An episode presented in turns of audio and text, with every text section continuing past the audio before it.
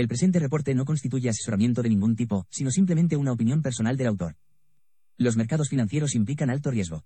Por favor, consulte con su asesor financiero antes de invertir.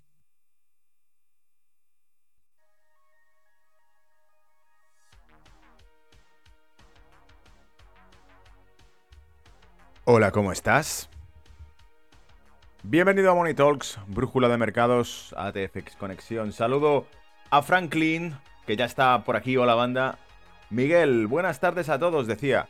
Muy buenas tardes a todos, eh, empezando a lunes 29, hora ya posalmuerzo, también mañanera para América Latina, para Hispanoamérica, que está recibiendo pues a estas horas ya por la mañana, ¿no? Mejor dicho, más que eh, América Latina, Hispanoamérica. Algunos que también lo seguís incluso desde Estados Unidos, que también fue Hispanoamérica. Alexis desde Argentina me saludaba desde la comunidad de Active Capital. Bueno, venga, vamos a empezar y os voy contando cosas. Cristina también me saludaba por aquí. ¿Cómo estás? Muy buenas tardes, muy buenos días, depende de donde me estés escuchando. Vamos a iniciar un repaso. A ver, os cuento, la semana pasada hicimos el reporte de los lunes, pero tanto el miércoles como el viernes, eh, dado que se me va llenando cada vez más las intervenciones que se van haciendo, que voy haciendo a diario, incluidas las de el cierre de Wall Street en Negocios TV. El viernes no, no lo hice por la mañana porque hice también los reportes que estoy empezando a hacer en inglés para otras redes. Eh, es decir, estoy haciendo una serie de reportes diarios y semanales, pero en inglés. Lo mismo que hago con, con, con, este espacio, pero lo hago de habla inglesa simplemente porque, porque lo estamos eh, haciendo también para aquellos seguidores de AETFX que son de otros países, ¿vale? Bien, entonces decía, a darle caña a cañete, me decía aquí Juan Manuel. Em, y también veo a Anthony. Buenos días, Anthony, ¿cómo estás? Eh, decía, entonces por eso mismo, el viernes dije, bueno, no pasa nada, porque vamos a hacer el cierre de semana por la noche desde Negocios TV con el cierre de Wall Street. ¿Qué pasó? Bueno, pasó que terminé de hacer el reporte semanal, pero el que os decía en inglés, me fui a cenar con unos amigos y cuando volví a la oficina, el edificio estaba cerrado. Con llave, es decir, la oficina de ATFX tenía una apertura magnética con la que yo entro, pero había, eh, se había cerrado el edificio con llave y no tenía la llave. Por lo tanto, no se pudo hacer. Dame un segundo. No se pudo hacer el reporte de cierre de Wall Street con negocios TV, lamentablemente, culpa mía, ¿vale? Así que que no falte. Hay que sacar tiempo donde haga falta para que estos reportes vuelvan saliendo. Por cierto, fan y seguidor de este programa, también me decían por ex Gonzalo, sigo tus programas en Spotify cuando voy a trabajar, los del podcast. Por favor, súbelos en cuanto puedas y demás. Bueno, pues aquí lo tienes, amigo. He leído el comentario, te di like y, por supuesto voy a, voy a intentar hacer que esto esté todos los días. ¿Os acordáis que cuando empecé, con toda la buena intención, lo hacía a diario este reporte, todas las mañanas? A la, en torno a la, de entre 10 y media a 11 lo hacía. Eh, ¿Qué ocurre? Que se ha ido complicando cada vez más la agenda, tengo cada vez más cuestiones que voy preparando, más contenidos que voy preparando y por eso está costando más ah, hacerlo. Lo que no significa que no se pueda preparar o hacer, ¿vale? Del tiempo que nos saque. Y ahora dicho eso y dicha esa explicación de introducción, os he contado un poco mi vida aquí, pero vamos a empezar con los temas de mercado. ¿Qué ha ocurrido durante el fin de semana? Bueno, que sepas que aunque los reportes los arranque ahora eh, con menos frecuencia, lo que sigo haciendo cada mañana, sí o sí, fresco eh, y siempre a, primera hora de la mañana lo tienes, es decir, 10 de la mañana, 11 de la mañana, primera, primera hora para el que está leyendo los, artículos, los reportes, las noticias, los comentarios, me leo Reuters, me leo Bloomberg, me leo absolutamente ING, Think, me leo todos y os voy haciendo un comentario breve con un resumen de todo lo que ha pasado, ¿vale? Y eso lo tenéis cada mañana en X y en Telegram. ¿Vale? Los aplausos que voy metiendo por aquí. Eh, y también tengo la red de X aquí para que podáis ver lo que he ido compartiendo durante el fin de semana de noticias importantes. Bien, antes que nada, vamos con lo, lo de siempre, el calendario económico para ver qué va a haber esta semana. ¿Qué es lo importante? Porque hoy lunes ya te digo que a nivel de datos macro no hay nada sorprendente, no hay nada especial. Pero si lo miramos desde lo que es la semana, sí va a ser una semana interesante. Te he hecho un resumen que lo he incluido en la newsletter, esa sí que es la que mando por mail. Incluido el resumen de newsletter de cosas que van a pasar esta semana. Eh, hoy hemos tenido, por cierto, el discurso de, Guindos, eh, del Banco Central Europeo, Y hemos tenido también el dato de GDP, de crecimiento del Producto Interior Bruto de Suiza, que ha sido decepcionante. Eh, ahora lo podemos echar un vistazo si quieres verlo, pero ha sido el 0.1 interanual y con, y con una, una cifra anualizada del 0% de crecimiento. O sea que sigue en la misma línea que el resto de Europa, que es falta de crecimiento económico. Martes, esto sí más importante ya para mañana, tenéis la tasa de crecimiento del PIB de Francia, de Alemania, de España, de la zona euro. Y tenemos en Estados Unidos confianza del consumidor, eh, jobs opening, eh, la cantidad de empleos que se crean. Y tenemos también la producción industrial de Japón publicado mañana. Mañana, ¿vale? España también publicará la tasa de inflación eh, miércoles tendremos los PMIs de China. Tendremos también las ventas minoristas y la tasa de IPC de Alemania.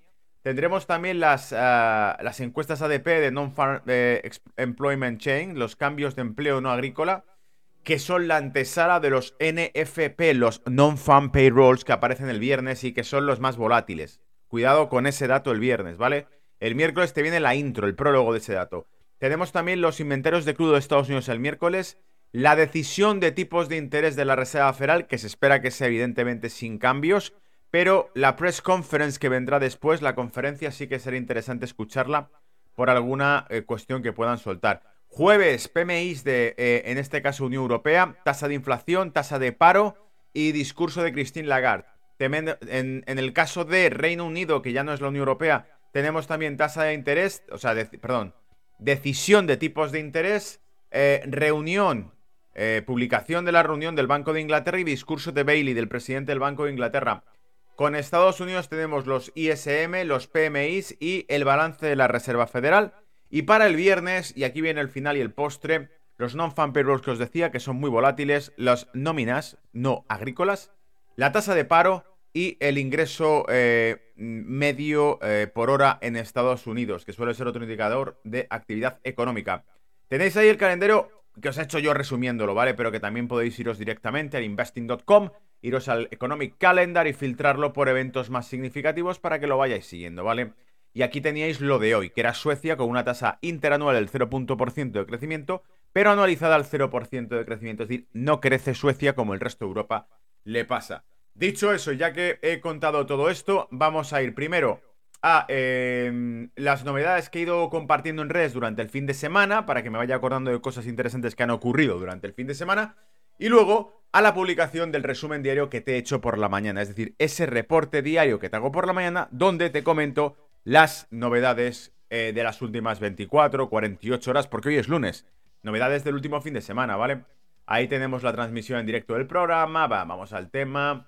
A ver, desde. Estamos a 29, 28, 27, desde el 26. Vamos a ver publicaciones desde el viernes, ¿vale?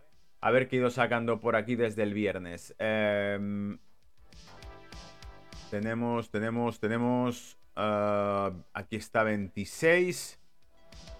Bueno, el escándalo que se ha formado. A ver, riesgo de total auténtico shock para el mercado laboral.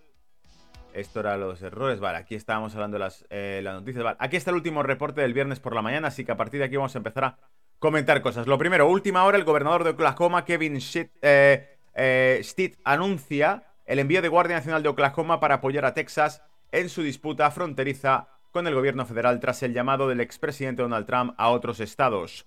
Esto es interesante porque es lo que están llamando, ya lo comentábamos me parece que la semana pasada, la revolución de la estrella solitaria, el estado de Texas, que es, decían, la decimoquinta economía del mundo, decimoséptima, eh, a nivel de PIB, eh, y lo que en más de una ocasión ya se ha hablado que era un eh, Texit, una ruptura de la economía de Texas con el resto de Estados Unidos. También se habló en su momento de California, que rompiese con el resto de Estados Unidos. Y como decía al inicio del programa, saludando a la, a la parte de oyentes que están desde Estados Unidos, que también fue Hispanoamérica, porque al fin y al cabo, la Baja California, Texas, todo esto fue territorio fue de España, de México, eh, y que después fue, eh, bueno, eh, ocupado por, los ingleses y con la Revolución de Estados Unidos se quedó como territorio norteamericano, ¿vale?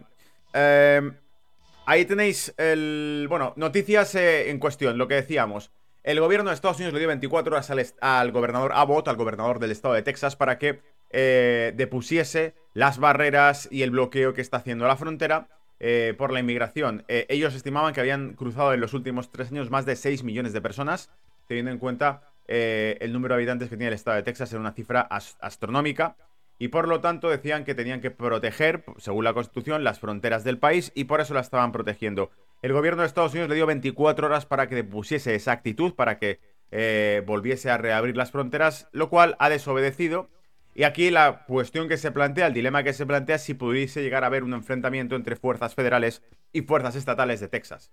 Ah, si seguimos con la noticia más adelante, creo que estaba por aquí eh, la cuestión el conflicto en cuestión.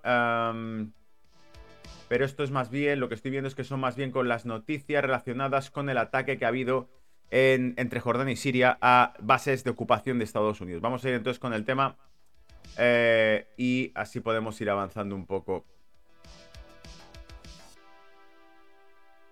Bueno, eh, la noticia siguiente que estáis viendo en pantalla es el carguero Marlin Luanda, que es un carguero eh, aparentemente de una compañía comercial, os lo he puesto en el reporte, que no tiene nada que ver con, Reino Unido, pero el carguero al parecer era, de bandera británica. Entonces decía, Marlin Luanda, atacado por UTI, sigue ardiendo en el Golfo de Adén. La compañía asegura que navegaba a Grecia cargada con nafta, mientras los insurgentes yemeníes responden que se dirigía a Israel con combustible para aviones de combate.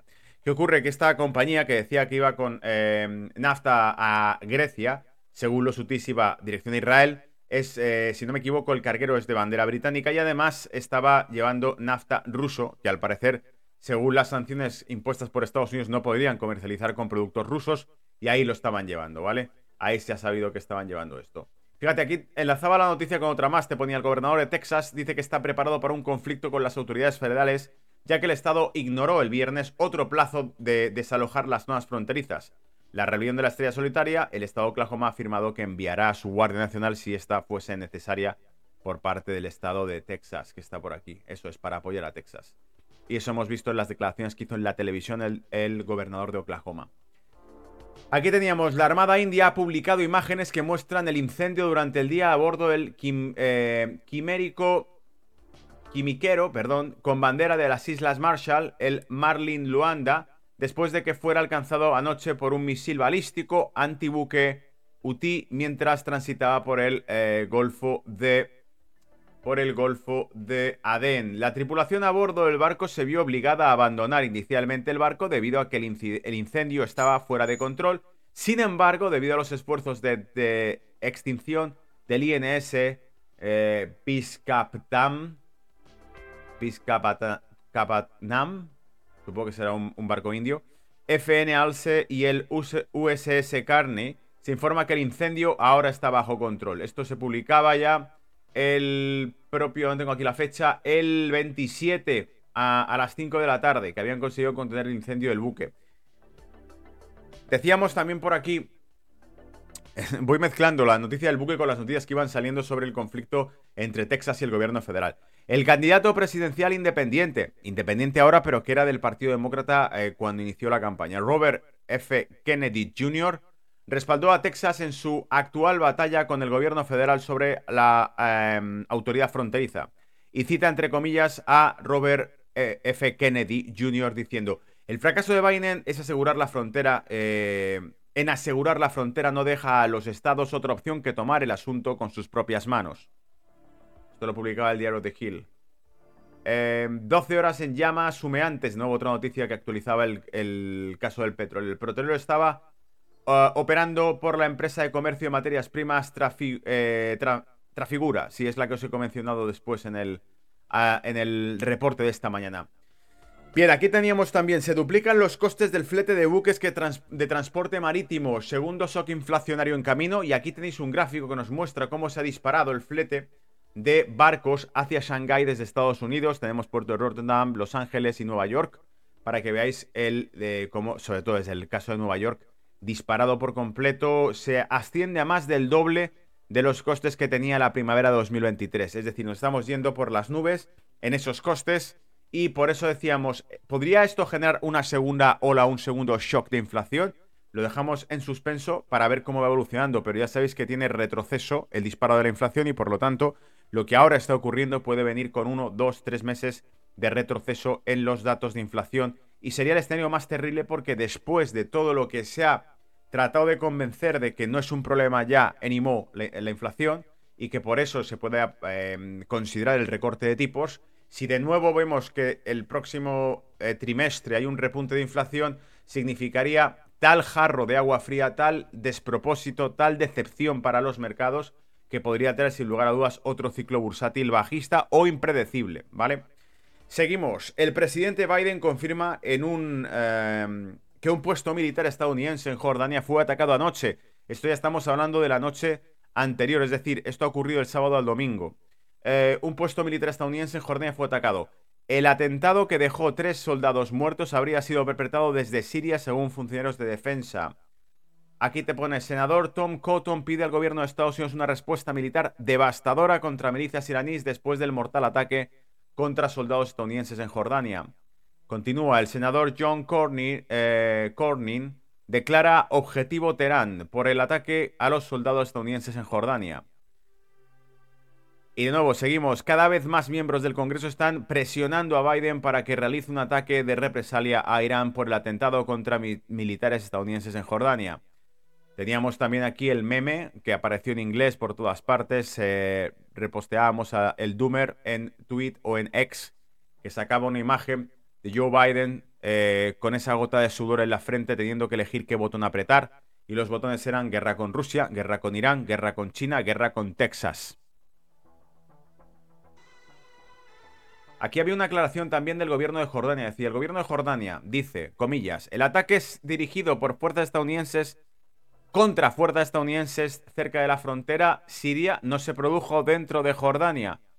Y dicen, esto significa que el ataque es contra una base ilegal de Estados Unidos en Siria, justo en la frontera con Jordania. Es decir, una base de ocupación estadounidense en Siria. Ya sabéis que el gobierno sirio ha pedido en repetidas ocasiones a Estados Unidos que abandone sus militares la zona, que están ocupando territorio de un Estado soberano, pero Estados Unidos pues sigue ahí ocupando, ¿vale? Por eso algunos de los comentarios que se leían en estas noticias era mucha gente diciendo, bueno, es que no deberían estar en Siria porque están ocupando territorio sirio. No hay sanciones por la ocupación de territorio sirio de Estados Unidos, no las hay. Por cierto, la parte ocupada además por buena parte de las tropas es en la frontera eh, norte de Siria, que es donde tiene yacimientos petrolíferos. Es decir, están sacando petróleo de ahí eh, ilegalmente y vendiendo del mercado negro como ocurría durante la guerra siria. Bueno, pues ahí te dejo la reflexión, ¿vale? Donald Trump critica a Joe Biden tras la muerte de tropas estadounidenses y dice entre comillas, nuestro país no puede sobrevivir con Biden como comandante en jefe. Vale, otra bofetada que le daba Donald Trump al tema aprovechando. También nos he sacado estos comentarios que hizo en CNN Pelosi, la que e, era representante del Congreso de Estados Unidos del Partido Demócrata, diciendo que cree, ella sospecha que las protestas eh, en, pro de Palestina, ¿no? Y contra la guerra de Israel contra Palestina, esas protestas están eh, financiadas y apoyadas por Vladimir Putin, según ella, ¿vale? Eh, claro, os he recordado aquí, ya que citábamos la noticia con las palabras de Pelosi, que cree, insisto, Pelosi dice creer que Putin está detrás de la gente que protesta a favor de Palestina contra el Partido Demócrata. cuando el BLM incendiaba las ciudades y saqueaba los comercios. ¿Acordáis que había imágenes de todo tipo en redes sociales? Incluso recuerdo todavía una escena en la que tres jóvenes trataban de asaltar un comercio y una señora eh, salía, era su tienda, salía a defenderlo, una señora ya entrada en años, salía a defender el comercio diciéndoles que dejasen su tienda en paz y la dieron con un palo en la cabeza, ¿vale? Para aquel entonces, esas protestas para Pelosi eran una manifestación democrática de rebelión contra el racista Donald Trump, ¿vale? y todo eso estaba justificado. En aquel momento BLM sí recibía financiación, recibió donaciones de Nike, eh, recibió donaciones de Google, si no me equivoco, y otras tantas, pese a que eh, en una entrevista en Fox News, entrevistando a la líder del movimiento BLM, la acusaron de racista porque justificaba que según tu raza podías o no asistir a una reunión del BLM. Es decir, de nuevo, volvían a juzgar a la gente por su raza, por su color, en lugar de por su condición personal lo cual, pues evidentemente, em, rompe con cualquiera de los estatutos y se convierte en un acto de por sí racista, que es lo que dicen combatir. Eh, Rafa me saluda desde Barcelona. Héctor me decía también buenas tardes, Gonzalo. Eh, Francisco Javier me decía por aquí em, buenos días desde México.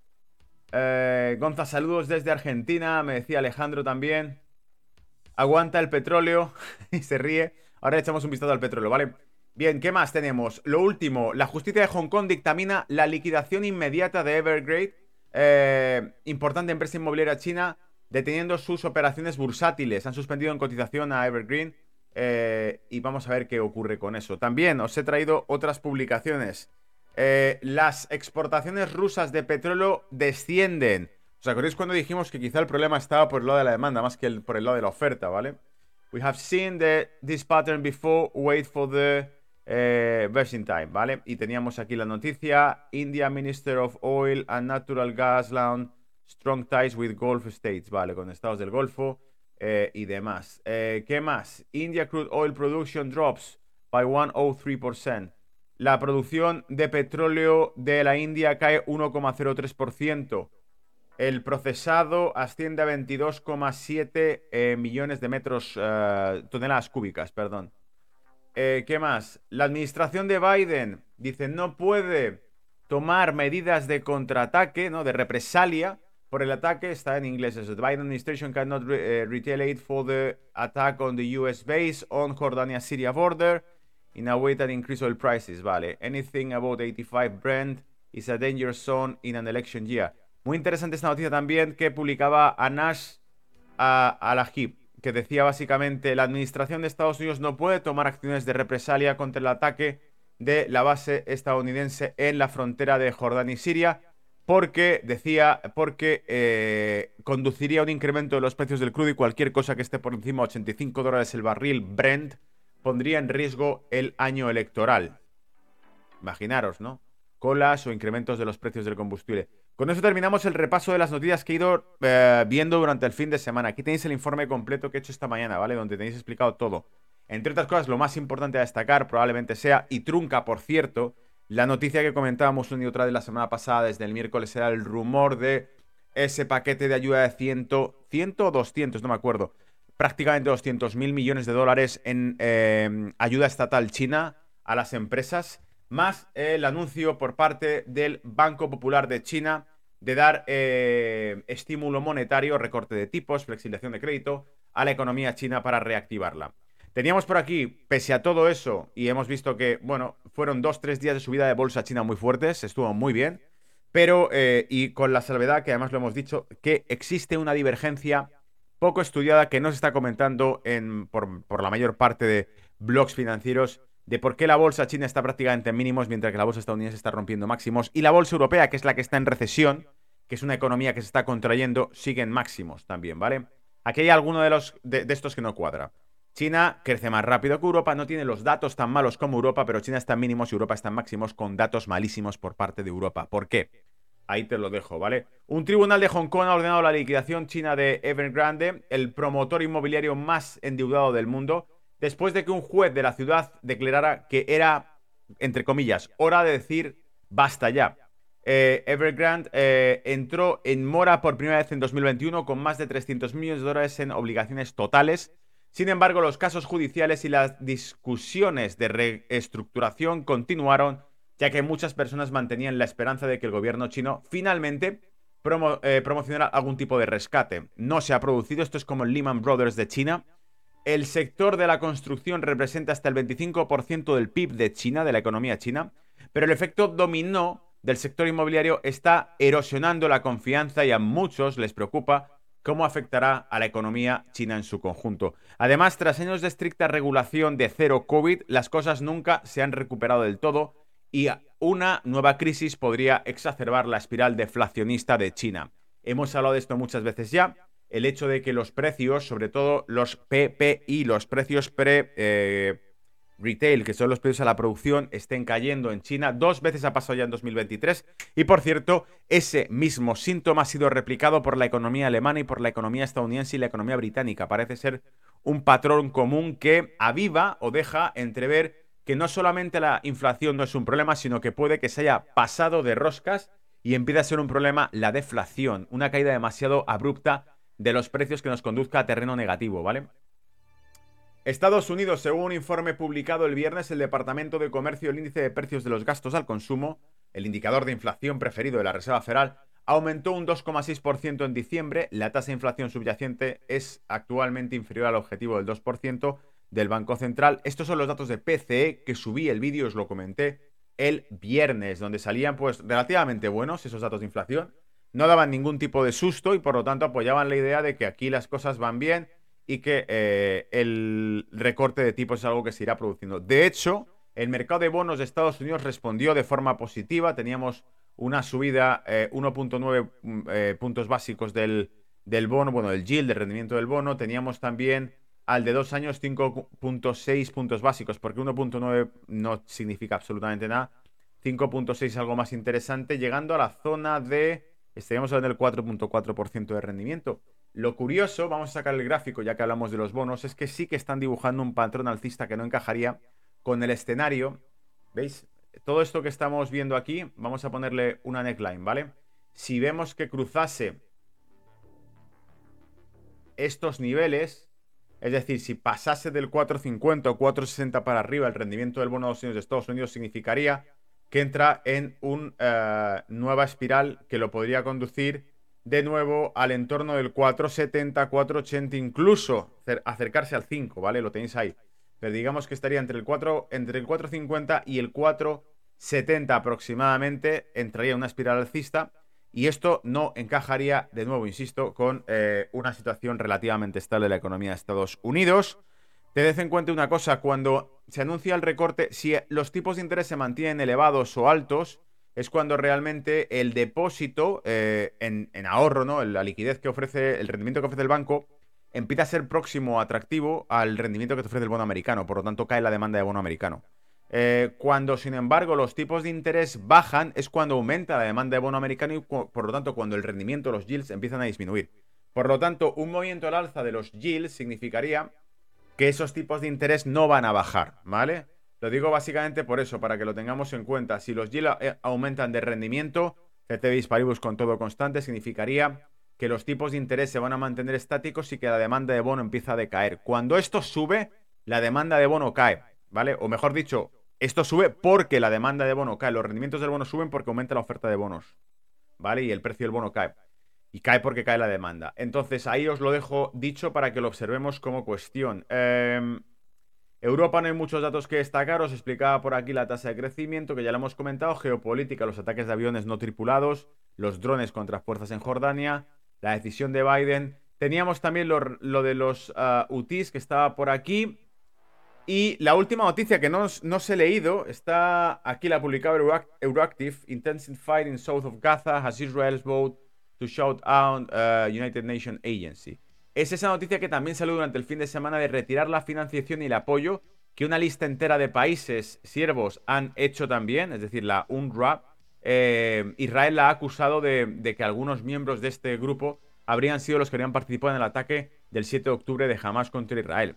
La cuestión está en que los medios israelíes han dicho que en ese ataque buena parte de las bajas civiles las provocó el ejército israelí disparando a todos. Esto lo ha dicho la prensa israelí, no lo ha dicho eh, la prensa de Irán, ni lo ha dicho la prensa de, mm, yo que sé, de cualquier otro país árabe, ni tampoco la prensa que pueda o periodistas que pueda haber eh, vinculados a Hamas. No, esto lo ha dicho la prensa israelí. Ha dicho que parte de las bajas se habría realizado por el ejército israelí, que tiene como norma el no dejar rehenes, porque si los deja, eh, la situación empeora en el sentido de que no saben qué concesiones tendrían que dar a cambio, ¿vale? ¿Y por qué digo que esto es interesante? Porque aquí te dice la incesante hostilidad que sumaron crecientes tensiones entre Israel y la Agencia de Naciones Unidas por los refugiados palestinos, la UNRWA, que proporciona educación, sanidad y otros servicios a los palestinos, el viernes, la agencia comunicó que había despedido a varios empleados a los que Israel acusaba de estar implicados en el atentado de Hamas el 7 de octubre. Y continúa, algunos medios de comunicación israelíes han acusado incluso al eh, propio ejército israelí de disparar contra civiles durante el ataque del 7 de octubre. La reportera italiana de la ONU en Palestina, Francesca Albanese, ha afirmado que las acusaciones de Israel son una represalia contra la respuesta de la CIC, de la Corte Penal Internacional, al no desestimar las acusaciones de genocidio contra Israel. Le han acusado a Israel en la Corte Penal Internacional de, perpetrar un genocidio, de asesinar a población civil de forma colectiva, sin buscar culpables eh, que hayan podido perpetrar esto. Y por lo tanto, como el castigo es colectivo contra toda la población, pues se considera que es un genocidio. Y como la Corte Penal Internacional, a la apelación que han hecho abogados de Israel de que no, esto no es un genocidio y demás, lo ha rechazado, pues en, represalia. Israel ha dicho, bueno, pues ahora eh, digo que la agencia de la ONU que da apoyo a Palestina en alimentación, educación, eh, sanitaria y demás, digo que es eh, adscrita jamás o que ha participado en el ataque, y por lo tanto, Italia, España, eh, Reino Unido, Estados Unidos y un puñado de séquitos han retirado el apoyo y la financiación a esta organización que era la que llevaba comida y demás a Palestina, ¿vale? ¿Qué hay de verdad en todo esto? No lo sabremos nunca. Eh, lo que está claro es que el conflicto es atroz. Entonces, más, leo comentarios y pasamos a gráficos y con eso cerramos el reporte de hoy. Eh, a ver. Alexis decía que la política china es pan para hoy y hambre para mañana porque es socialismo. Alejandro decía totalmente de acuerdo. Hola Gonzalo, se viene una recesión económica en Estados Unidos en 2024. De momento, Carlos, sabemos que viene en Europa. En Estados Unidos todavía no presenta demasiados datos malos. Estados Unidos, en teoría, y sobre el papel, recuerda que la última tasa, imagínate, un indicador sobre si viene una recesión o no, ¿cuál puede ser? Pues el más sencillo, tasa de crecimiento del producto, bienes y servicios del país. Bueno, pues esperaba que bajase al 2% y ha salido el 3.3%. Es decir, que de momento se supone que la economía estadounidense, la producción de bienes y servicios, va viento en popa y va incluso más rápido de lo que se esperaba. 4.9 tercer trimestre de 2023, 3.3 cuarto trimestre de 2024. Se esperaba que fuese al 2%, va al 3.3, va mucho mejor de lo que se esperaba, ¿vale? Lo que no va es el menos 0,1% de crecimiento de bienes y servicios en Europa, ¿vale? Eso ahí lo dejo. Y el riesgo de colapso de un sector que pesa el 25% del PIB en China, que es el sector inmobiliario.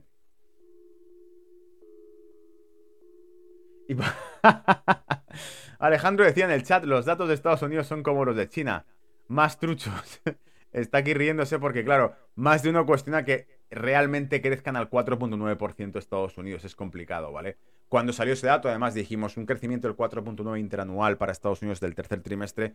Suena más bien al crecimiento, una tasa de crecimiento, una economía en vías de desarrollo, una economía más bien asiática que crece muy rápido, con mucho flujo de inversión. No parece que sean los datos de una economía como la estadounidense, pero no sabemos hasta qué punto puede influir todo lo que ha ocurrido en 2022 a 2023, ¿vale? Bueno, venga, vamos a los gráficos. Te voy a poner pantalla completa para que puedas verlo bien, porque si no se ve media pantalla, mi cara sí, lo que tú quieras, pero no veis realmente esos datos. Entonces, empecemos con renta variable estadounidense. 4.915, estamos viendo el mini futuro de Standard Poor's. Si vemos el, SP al contado, está en 4.889. En ambos casos, da igual, eh, con tango o sin contango, lo que podemos ver es que está superando el 50% del rango siguiente de ese movimiento lateral que nos hizo el Standard Poor's roto el 24 de enero y que venía desde el 24 de diciembre, ¿vale? No había superado los 4.795, 4.800, los supera, se va para arriba, llega a una zona pivot del 50% del siguiente rango, estamos cogiendo un rango idéntico al anterior, hemos hecho así, ¿vale? Directamente sobre el gráfico, para los que estéis escuchándolo en Spotify, simplemente cogemos todo el rango formado durante un mes, para arriba, para abajo, para arriba, para abajo, sube, baja, sube, baja. Establecemos esos rangos entre los que sube y baja y una vez que rompe al alza, los proyectamos hacia arriba esos rangos y nos dicen, pues amigos, se nos va a ir a 4.925, 4.930 puntos el Standard Poor's al contado, ¿vale?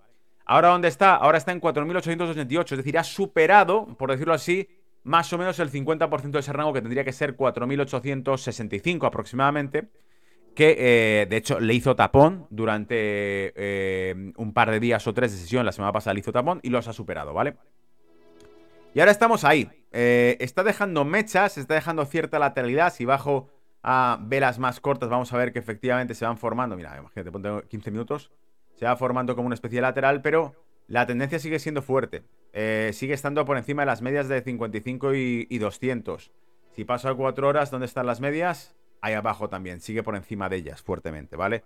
Entonces mucha precaución porque de momento es un mercado que nos da señales alcistas claras otra película es si miramos Russell. Vamos a mirar Nasdaq primero. Nasdaq dibuja una, una, formación un poco siniestra, un poco sospechosa, porque te ha hecho un primer impulso el 20, perdón, el 23 de enero, lo tenemos aquí.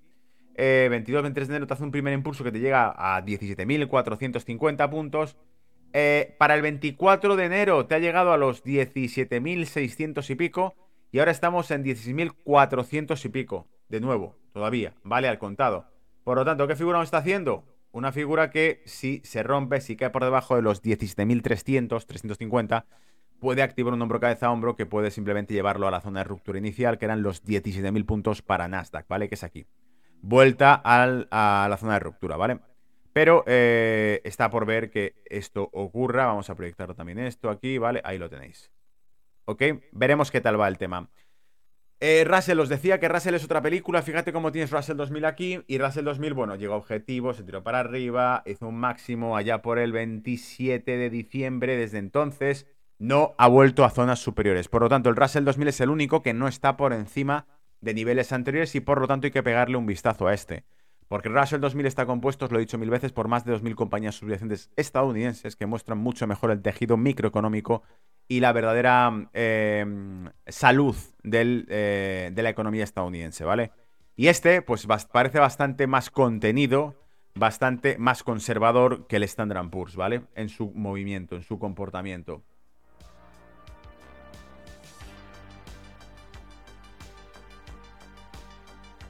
Ah, vale, me decía por aquí Cristina. TradingView tiene la opción de poner la línea media de los rangos que tanto te gustan en los ajustes. Sí, lo, suelo poner a, digamos, a pulso porque lo que no quiero es uh, establecerlo. O sea, a veces el rango lo tengo mal medido. Por eso muchas veces lo dibujo, porque no siempre lo tengo al 50, justo él.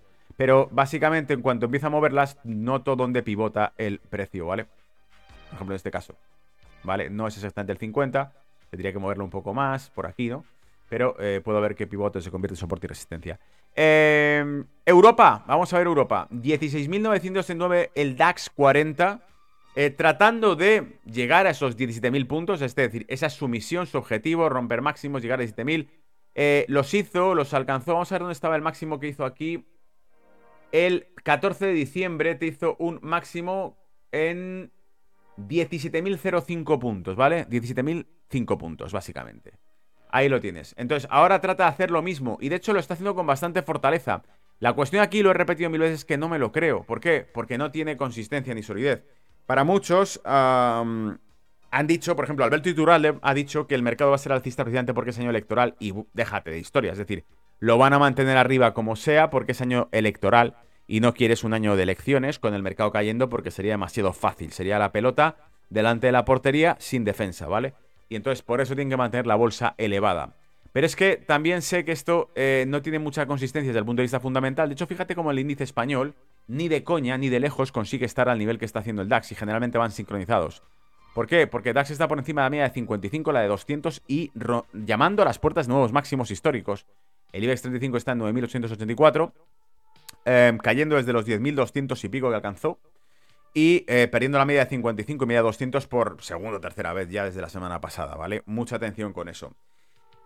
Con divisa, muy importante porque eso está muy vinculado. Fíjate cómo el dólar sigue apretando al alza, sigue empujando al alza. Estamos en 103,75 y el objetivo, decíamos, es que si cumpliese la figura llega a los 104,50 puntos. 104,50 puntos de alcanzarse significaría que el euro dólar se te cae, se te cae, ¿vale? Y de hecho, fíjate cómo está en trayectoria de caída ahora mismo el euro dólar. Lo cual es normal porque, insisto, Europa no crece y Estados Unidos sí. Así que el dinero de los flujos de inversión se van a valores estadounidenses, no a valores europeos. Por lo tanto, cojo los euros que tenga, inversión en euro, y la convierto a dólares e invierto en valores estadounidenses. Solamente hacer eso es vender mis euros para comprar dólares y comprar activos dolarizados. Eso es un movimiento bajista en euro dólar, ¿vale? Y ahí sigue. Más cosas, el petróleo, el oro. Mira, si el, dólar está fuerte, el, oro no tira. Y ya lo he repetido mil veces y no falla. La combinación suele ser, a menos que tengamos un dólar fuerte y además algún evento que da miedo y que por lo tanto hace que se dispare el consumo de oro, como fue el conflicto, el ataque a Israel. Pero en ausencia de eso, lo que puedo ver perfectamente aquí es que estamos en 2024 desde la 11 y no parece tirar, no parece tirar. Porque mientras el dólar se siga manteniendo o empujando al alza, esto no va a tirar, ¿vale? Ahí lo tenéis. Este es el oro y esta es la tendencia del oro, ¿vale? No va a tirar mientras el dólar siga manteniéndose fuerte. Y con datos macro buenos en Estados Unidos es complicado ver el dólar cayendo, ah, ¿ok? Básicamente porque ya está descontado un posible recorte de tipos entre marzo y mayo por parte de la Reserva Federal y ya ha pasado el susto que podía enfriar al dólar. Ese era el único objetivo para enfriar al dólar. Más allá de eso está la demanda de, de dólar al alza porque la economía tira. El dato de PIB que os comentaba del 3.3% con un 2% esperado, solamente ese dato hace que digas, vamos a meter dinero en Estados Unidos, ¿para qué meterlo en Europa? ¿Vale? y eso ya eh, hace que el dólar se fortalezca y por lo tanto no te haga falta refugio. No, por si acaso voy a comprar oro, no vaya a ser que se caiga la bolsa. Bueno, de momento lo que te está dando es señales muy fuertes la bolsa, entonces no te hace falta esto. El petróleo sí va tirando, fíjate, 82,06. Ahora empieza a reaccionar, ahora parece que empieza a hacernos movimientos un poquito más interesantes. Ataca la media de 200, ¿lo veis aquí? Atacando al alza la media de 200 y de 55 con una ruptura que sería un poco también, ¿os acordáis que dijimos esta cuña que se iba formando? Por donde rompería, ¿vale? ¿Os acordáis? Un poco toda la historia de esto, ¿vale? Entonces, eh, la dimensión que tiene la cuña, me la llevo al alza y vamos a ver qué pasa aquí, etcétera, ¿vale? Si lo prefieres directamente el rango que iba formando, lo proyecto al alza, ¿vale? La longitud del rango, ta, ta, ta, ta, ta, ta, ta, y le pongo el objetivo ahí. Que me daría un objetivo en torno a, fíjate, 88 dólares. Ahí lo tienes, ¿vale? Objetivo que coincidiría con... Eh, eh, tengo flecha, dámelo. A ver, eh, coincidiría con máximo... Máximo... No, tengo que pillarle flecha otra vez, vale. Máximo... Este mismo. Aquí otro. Aquí otro. Y por supuesto, pues el objetivo será que pudiese llegar hasta ahí, hasta 88. ¿Lo veis? ¿Vale? Ahí lo tenéis, el Brent, que era lo que decíamos que era peligroso. Cualquier represalia por parte de Estados Unidos a eh, Irán, eh, a Siria, al territorio sirio, a Irak, Jordania, toda esta zona del Medio Oriente, podría hacer que el crudo volviese a calentarse, que era lo que decíamos en el, en el tweet, en el, el ex, el comentario de ex que hemos retuiteado, ¿vale? Que esto podría llegar a ocurrir. Y por último vamos a mirar Bitcoin. 42.599, casi 43.000 dólares. Rebotando con fuerza. ¿Vale? Ahí lo tienes. Dándole caña a esto. Muy buena pinta. Bitcoin, ¿vale? Había memes por ahí, bromas, chistes, diciendo, pues un personaje llorando y ponía, de, tú cuando te das cuenta que no volverás a comprar Bitcoin por debajo de 40 mil dólares. Risas, por favor. Vale, quién sabe, a lo mejor sí puede caer puntualmente por debajo, pero lo que está claro es que fijaros la tendencia que lleva y como os he dicho mil veces, en cuanto sea imposible eh, hacer otra cosa que no sea pagar y pagar y pagar, ¿no? Eh, tributaciones por los impuestos verdes o lo, que o lo que se inventen por el camino. 2030 no tendrás nada y serás feliz. A menos que tengas Bitcoin y no puedan tocártelo. ¿Vale? Esa es la única opción. 2030 no tendrás nada, pero serás feliz. A menos que tengas una wallet DeFi con Bitcoin que no puedan tocar. Decían por aquí, subidas hasta que pasen las elecciones, que son en noviembre las elecciones. ¿Significa que es un año entero de subidas lo que nos espera o cómo? Eh, Pablo decía por aquí, buenas, muy buenas, buenas, buenas, buenas, decía Active Capitals también. Eh, en Estados Unidos, en Europa, lo dudo. Y Occidental Petroleum, mira la figura, puede ser que suba tanto. Occidental Petroleum, venga, cerramos con esta.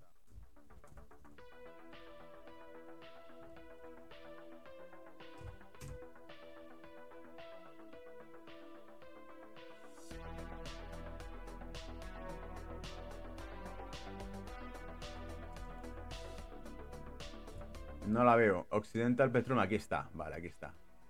Oxide. Madre mía, esto está lleno de ruido, ¿eh? Esto tiene poquísima liquidez, ¿eh? Esto no se debería tocar. Esto es muy peligroso.